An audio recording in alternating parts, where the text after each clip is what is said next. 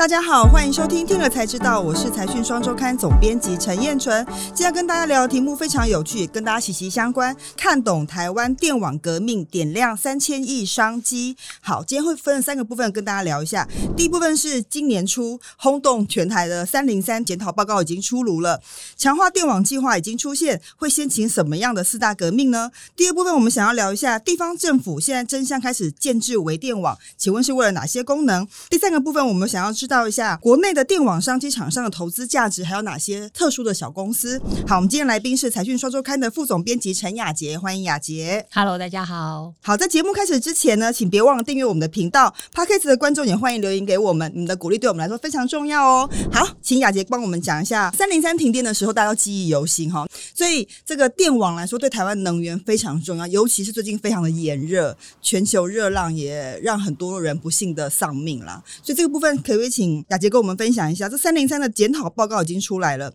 那我们台湾有什么补救计划呢？对，其实三零三的停电事件，我觉得是一个蛮大的警讯。整个产业呢，设备制成、机具什么做到一半突然停下来，其实这个对设备是很伤的，而且对产能也很伤。很多流程是不能中间停掉的。不是听说晶圆厂丢了不知道几几千万片的经费？对对对。所以这个后来盘点起来，整个产业的损失大概也超过百亿啦。那明明它不是在一个电不够用的情况之下，可是也可能造成这样，你就知道那就表示是电网的问题。所以电是充足的，可是它电没有办法送到需要的人的厂商的地方，就中间出现断点了。对对对对，至少在当天的情况是这样。所以这个就是在那一次之后，经济部提出的检讨报告里头，一直很强调的一点，就是要强化电网韧性，而且这件事情一定要投入国家资源来做，因为这绝对不是台电公司一个公司可以做得到的。但更不要讲台电今年亏得半死。那尤其是电业法开放之后啊，其实因为发电业、售电业都已经开放，但是唯独输配。电的系统还是只有台电一家独占。我们知道，就是说，刚才讲到四大革命，就是因为过去台湾的电很简单，就是在南部发一发，然后北部用电最多，所以就往北部送。一直以来，我们都是靠一条超高压的电路这么做，也就是说，像一条高速公路，然后把中南部的农产品往台北送这样子。过去这样虽然很单纯，很好调度，可是你只要发生一个状况的话，就是整个线路可能就是会都受到影响。那可是现在接下来，其实情况已经不同了。第一个就是说，过去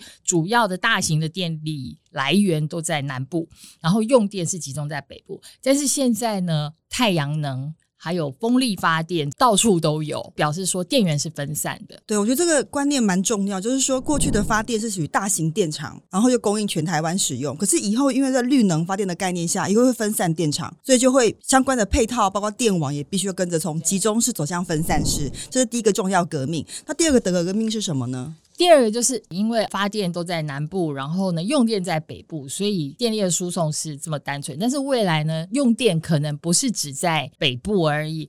报道里面我们是有举一个例子，那进一步也是举了这样的例子，就是其实像那天出事的兴达电厂，它发的电要供给南科，南科其实距离它才五十公里，但是就是因为那个超高压的电塔的位置，对，还有那个线路的位置，所以它必须要绕路，先开上高速公路，然后再下交流道，这样，然后才能够进去。所以这是一个绕路的概念，就是说在电力输送的过程当中，它会因为这样增加耗损。所以现在的确经济部是希望能够开一条直通的高压线路，就是从新达直达南科，这样子的概念就是叫做电源直通用电中心啦。在接下来就是会比较倾向，就是这种大型的电源开发，我们就直接的把它供到要用电的，等于是拉一个专线啦。是。好，第三个革命是什么？第三个革命就是以前我们大家对供电这件事情最重视的就是发电机组，我们有多少容量，所以发电机是最重要的装置。但是现在在硬体装置上还有更重要的功能，它必须要能够稳定电网。那我们知道储能就是现在稳定电网一个很重要的工具，就稳定电压的功能其实非常重要。其实我们大家可以。可以想象说，就像家里的用电，一下停电，一下来电的时候，有时候电器会坏掉。对，对对，就是这个概念。所以它需要一个储能加一个设备，让它稳定，让它不至于会让设备损耗。可以对，那那个新的设备是台湾今年第一次要引进来，叫做 Statecom，也就是静态同步补偿器。它的补偿就是电压高出来的时候，我就把你吸收掉；你电压不足的时候，我把它补进去。那它其实它的规模大概就会像是一座变电所那样。所以你以后会在大型的工厂接到陆地上的时时候，或者是说在大的超高压的变电站旁边，可能会看到这样的装置。所以这也是回到我们的绿能策略了，因为我们绿能就是很多风电、太阳能是属于不稳定供电这样的概念，嗯、对，所以更需要这样的东西。还有第四个革命了，对，第四个革命就是在用的人的这一边。那过去我们都是跟台电买电来用，但是未来呢，我们新的这种调整的情况之下，我们很可能每一个人都有机会把自己的电动车，或者是说家里的储能电池，把电卖回去给台电。所以所以以前的电力的传输是单行道，未来可能会变成双向道。像这样的事情，其实在日本其实非常成熟。就是说，当政府或是特定机关有需要用电的时候，其实民间的电力可以回送给特定的机构。那这个部分是因为现在台湾在装智慧电表，就一般家庭这一块很普遍了吗？就是我们一般人如果想要在我们的楼上装一个太阳能板，除了自用之外，我们也可以卖给台电吗？对，这是很多人的疑问，就是到底我装太阳能板，我是只能自己用，还是可以卖回去给台电？那其实以现在台电的电力交易平台来说，它的收购是有一个最低容量的，所以你一般的家庭你很难直接卖给台电。但是有所谓的聚合商，他会把你家有几 K，你家积少成多那种，对，就是我把你积少成多变成一把之后，我再一起卖一台电，这的确已经有这样子的运作了。我觉得这件事情很重要，就是说能源是一个全民的事情，不是只有用电大户的事情。那如果让一般人都能够有感，我觉得会让节约能源或者对能源的使用效率，甚至对能源用电的概念，我觉得会有很大的进步。好，接下来我们进入第二个部分。其实现在各地方政府就开始建制微电那它可能在偏乡，可能会有特殊的功能，请问他们到底在盘算些什么事情呢？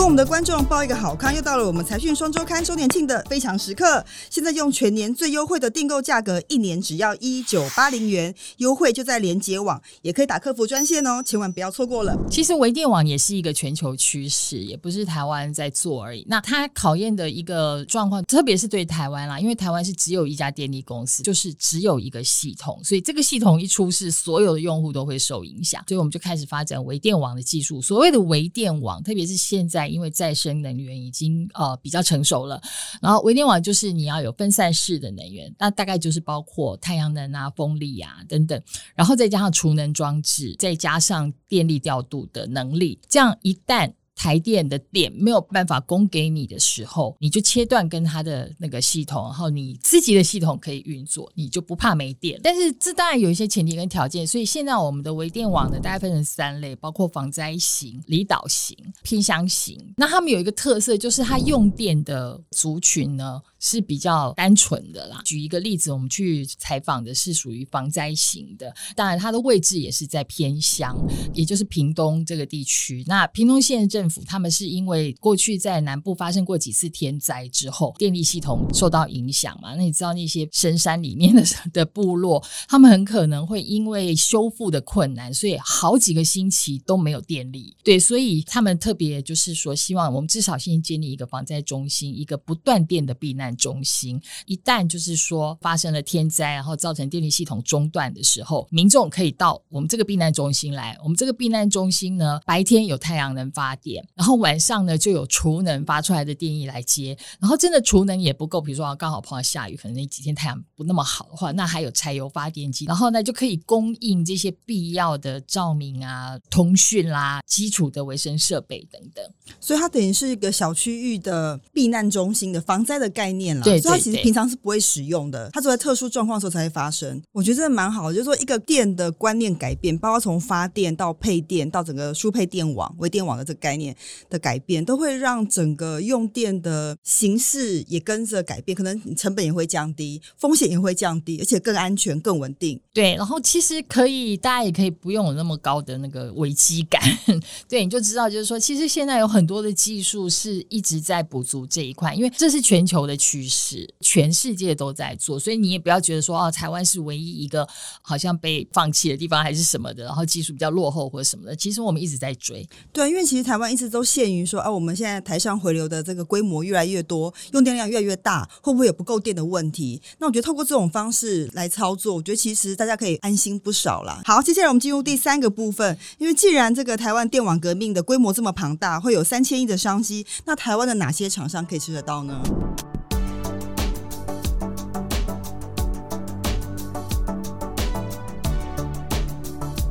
这个我觉得可以特别讲一下，就是说以往我们在讲电力市场的时候，大家最重视的就是电源开发，就是盖电厂。可是盖电厂这件事情呢，那个花钱最多的都是在跟国外买发电机这件事情上。但是现在我们在做这种输配电系统优化工程，这些商机就完全是台湾的厂商吃的，国产。对，都是国产品，不用买舶来品。我们知道，像输配电的部分哦，第一个重要的就是线缆，这个是很容易推理的事情，就是我们会增加比较多的变电站。用来稳定，然后会增加充电站，因为电动车会普及，然后会增加储能站，因为大家现在都要有储能的意识。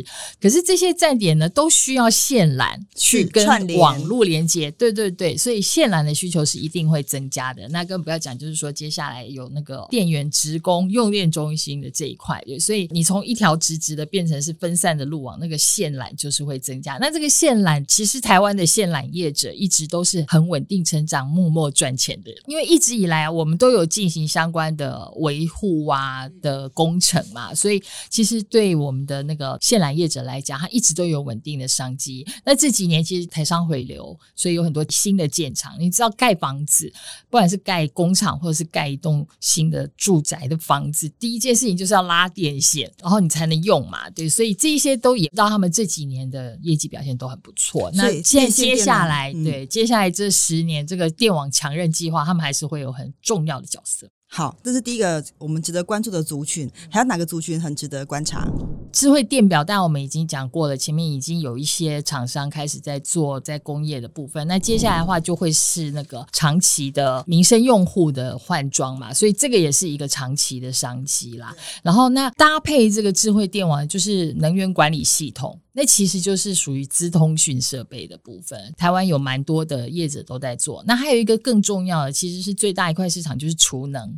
那我们已经讨论过好多次，储能就是不管是电网的需求，求或者是个别厂商，现在很多公司自己也都在做储能，是为了给自己用，而不是说为了要卖给太电。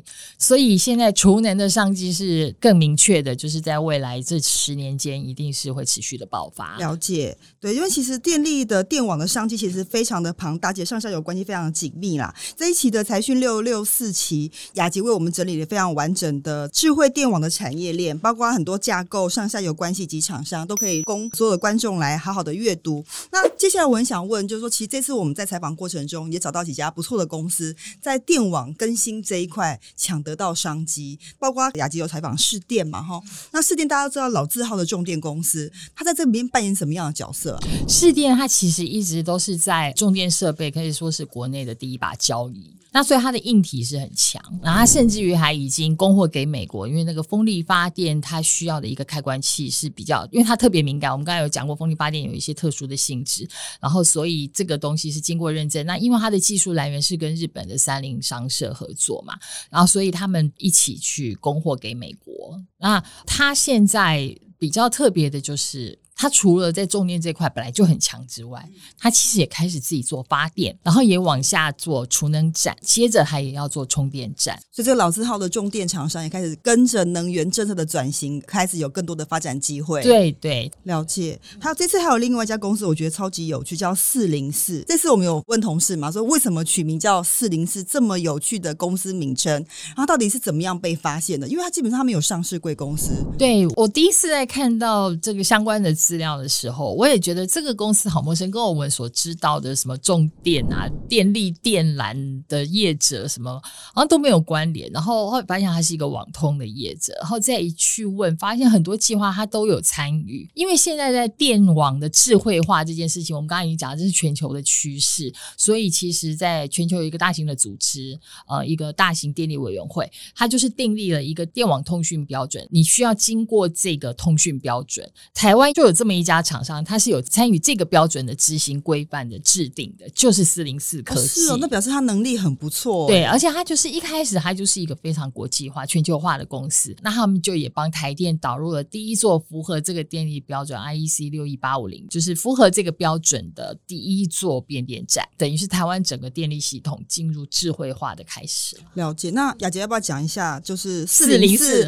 公司的名称怎么来的？对，我觉得这是很有趣。他们是四位高中同学，因为他们是师大附中四零四班的同学。学校毕业之后，他们都一直有很好的互动联系，后来决定一起创业，然后就创了四零四科技。而且他们的理念是非常有趣的，就是他们第一个一定要走工业领域，所以一般的消费者才会对他们都不认识，因为他们并没有走 to C 的这个市场。